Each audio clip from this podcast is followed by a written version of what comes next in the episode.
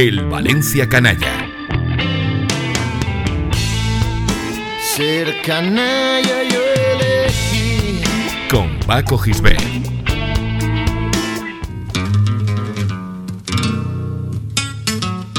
Alegría, si queréis tener cantar. Alegría de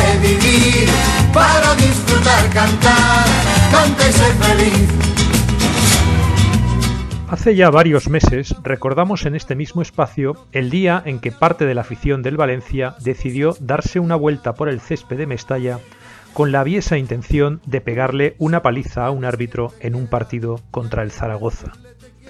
Pero aquel incidente, principal hit canalla a lo largo de los tiempos de una grada animosa y extremadamente crítica con los suyos, los contrarios y los árbitros, no pasa de ser un hecho aislado en la historia de una afición que, si se ha caracterizado por algo, ha sido por la originalidad a la hora de manifestarse, tanto en lo que se refiere a los gritos que surgen de la grada, como en las pancartas que, en algunas ocasiones, han manifestado el ánimo de quienes apoyan al equipo. Y eso es mucho, en unos tiempos en los que la mayoría de los grupos de animación cantan las mismas canciones, lanzan los mismos gritos y apoyan a su equipo de la misma forma. Si ponemos en la tele un partido al azar y cerramos los ojos para, para, no ver quiénes juegan, nos será imposible distinguir solo por los cánticos de la grada a los contendientes. Todos cantan las mismas canciones cambiando el nombre del equipo. En aquel programa sobre el asalto al campo de la temporada 76-77 hablábamos también de la divertida costumbre que existe en Valencia de insultar al árbitro que no hace bien su trabajo con el sustantivo burro, ni cabrón, ni hijo puta, ni nada parecido, simplemente burro. Pero el historial de cánticos gloriosos de la grada de Mestalla tiene algunos hitos que merecen ser recordados. El primero de ellos se produjo el 9 de junio de 1999 en el partido de ida de las semifinales de Copa de aquel año, cuando el Valencia batió al Real Madrid en Mestalla por 6 goles a 0. Cuatro días antes, la selección española había goleado a San Marino por 9 a 0 en un partido clasificatorio para el Mundial de 2000 jugado en Villarreal. El valencianismo vio en ese referente la excusa perfecta para hacer sangre de la humillación al Real Madrid y comparó al todopoderoso equipo blanco con la humilde selección itálica. Con la música de Guantanamera, Mestalla bramó Sois San Marino, vosotros sois San Marino, como breve venganza a todas las supuestas humillaciones sufridas contra el equipo capitalino.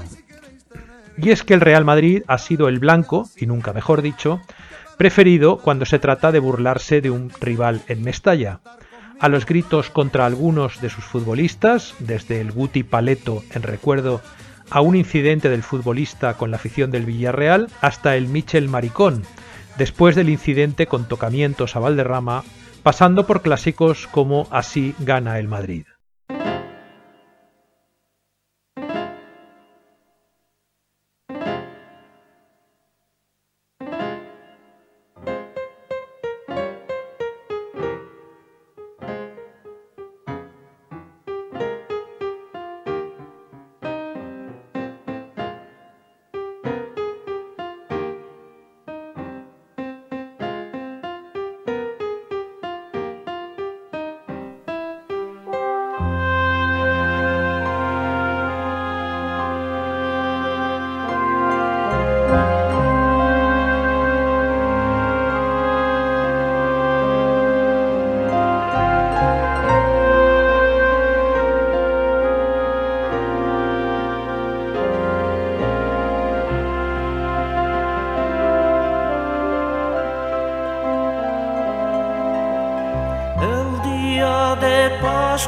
Pepito plorava perché il cacirulo non se li empinava. La tarara sì, la tarara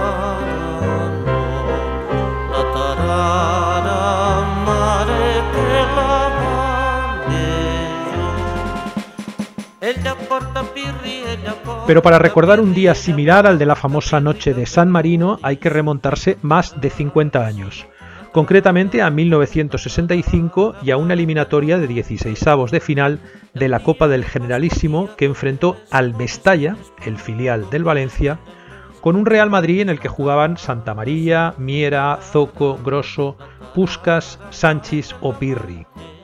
Precisamente este último fue objeto de las burlas del respetable cuando en los últimos minutos del encuentro y con el marcador 2 a 1 para los mestallistas, el público comenzó a cantar la tarara, en concreto la estrofa que dice Ella porta Pirri. Una canción muy del momento, ya que el encuentro se disputó en plena Pascua, que por cierto había sido muy usada por la grada de Mestalla en los años 50 para manifestar aburrimiento. Un madridista que llegó al club capitalino procedente del Valencia ha sido el gran objeto de las iras valencianistas en los últimos años.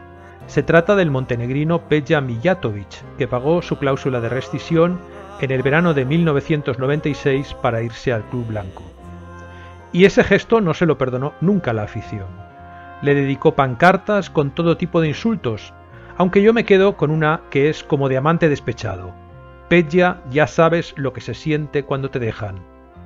Poco después de que la mujer del futbolista decidiera romper con él. Y le dedicó un cántico que se prolongó durante años, Peja jódete, y que utilizaba cada vez que el Valencia ganaba algo, aunque fuera un trofeo naranja como catarsis de venganza.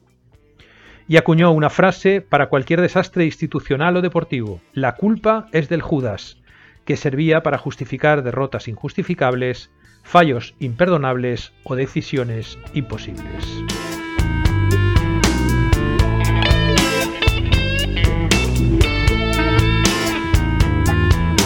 Suelo cerrar los bares, romper verdades que un día construí.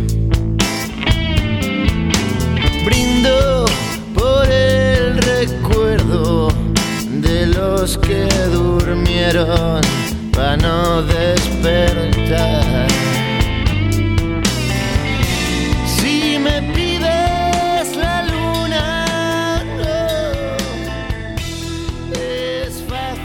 Escucha todos los programas en plazaradio.es y en valenciaplaza.com. Suscríbete a nuestros canales en Apple Podcast, Spotify, Evox y Google Podcast. Descarga la skill para Alexa de Plaza Radio o envía un WhatsApp al 605 66 36 70 para recibir cada nuevo episodio. También puedes seguirnos en Facebook, Twitter e Instagram.